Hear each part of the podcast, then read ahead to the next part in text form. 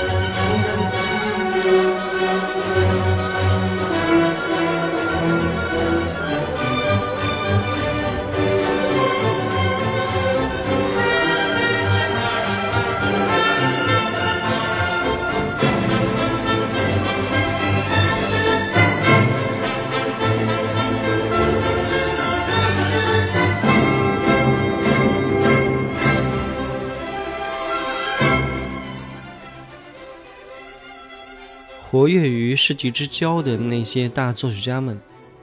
似乎约好了以第一次世界大战为界，相继不约而同地逐渐停止了各自的创作活动。马勒早在1911年就去世了，斯克里亚宾和德彪西在战争最激烈的一915年和战争结束的一918年也相继离世。战后，理查施特劳斯在创作上明显衰退，拉威尔。普契尼、拉赫玛尼诺夫、西贝柳斯也相应的极少的发表作品，他们所有的名作几乎都写于战争之前。第一次世界大战之后，取代这些世纪之交的名家们，就是生于一八六零到一八七零年中间的这一代人。新的一代像普罗科菲耶夫、肖斯塔科维奇。保罗·亨德密特、米约，还有普朗克等等，都是生于1890到1910之间的年轻一代。他们开始正式的登上了历史舞台。第一次世界大战之后，签订了凡尔赛条约，制定了魏玛宪法，国际联盟结成，无产阶级革命爆发，并且成立了苏维埃社会主义共和国联盟，简称苏联。马林·戴德利，还有卓别林的电影、卡巴莱的文化、爵士音乐、胡步舞、拳击等等美国文化开始在世界流行。从1918年到一战结束，到一九二九年世界经济危机，也就是大萧条时期啊，一直到一九三三年希特勒上台，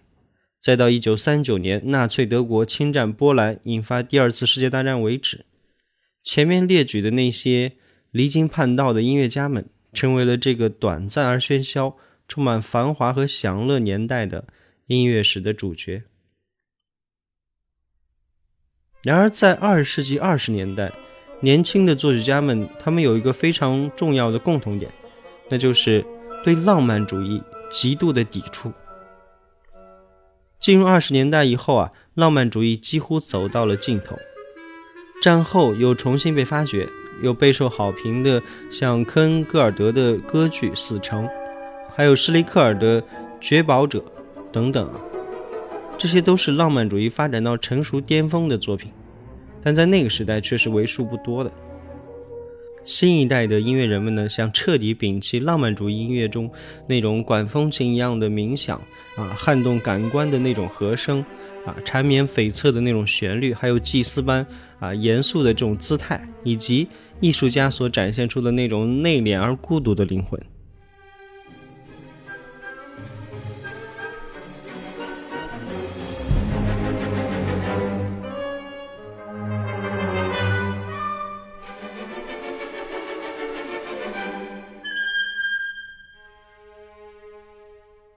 二十世纪二十年代的作品啊，呈现出那种像踩缝纫机一般的机械化的节奏。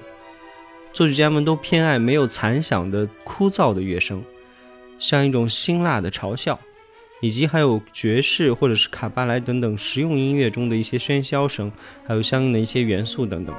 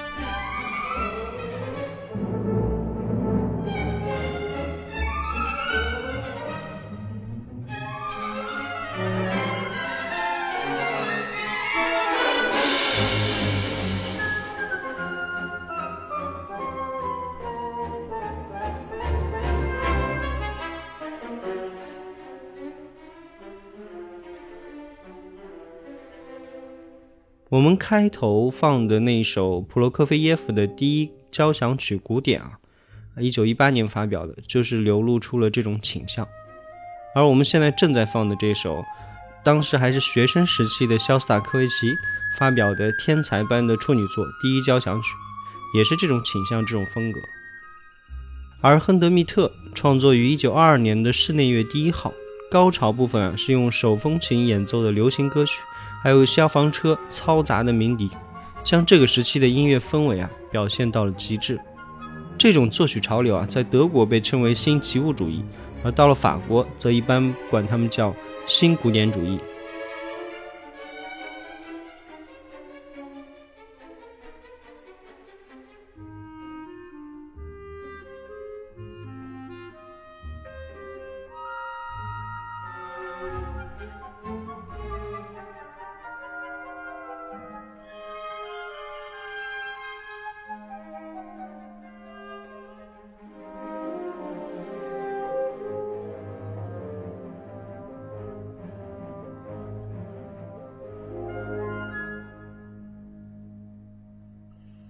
这个时代的年轻作曲家们厌恶浪漫主义诗人那种苍白的梦想，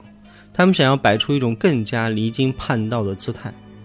不过，像亨德米特、普朗克、普罗科菲耶夫、肖斯塔科维奇等人，在后来又纷纷的回归了浪漫主义风格。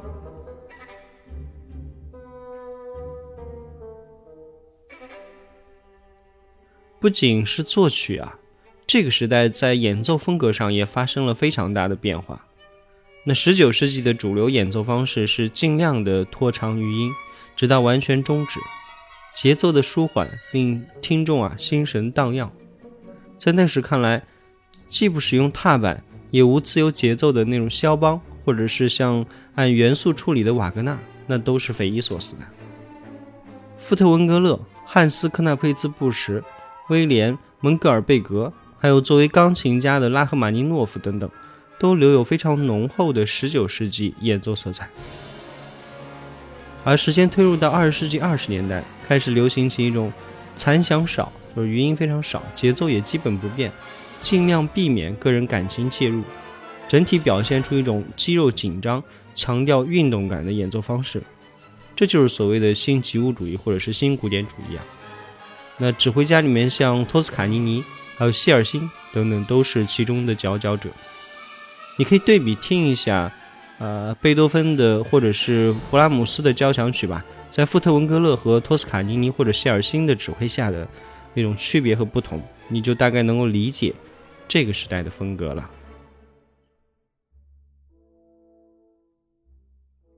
那么。本期节目的结尾，我们就来感受一下托斯卡尼尼的贝多芬第七交响曲第一乐章吧，看看你是不是能听出那个时代所谓的新古典主义风格。欢迎关注订阅，我们下期再会。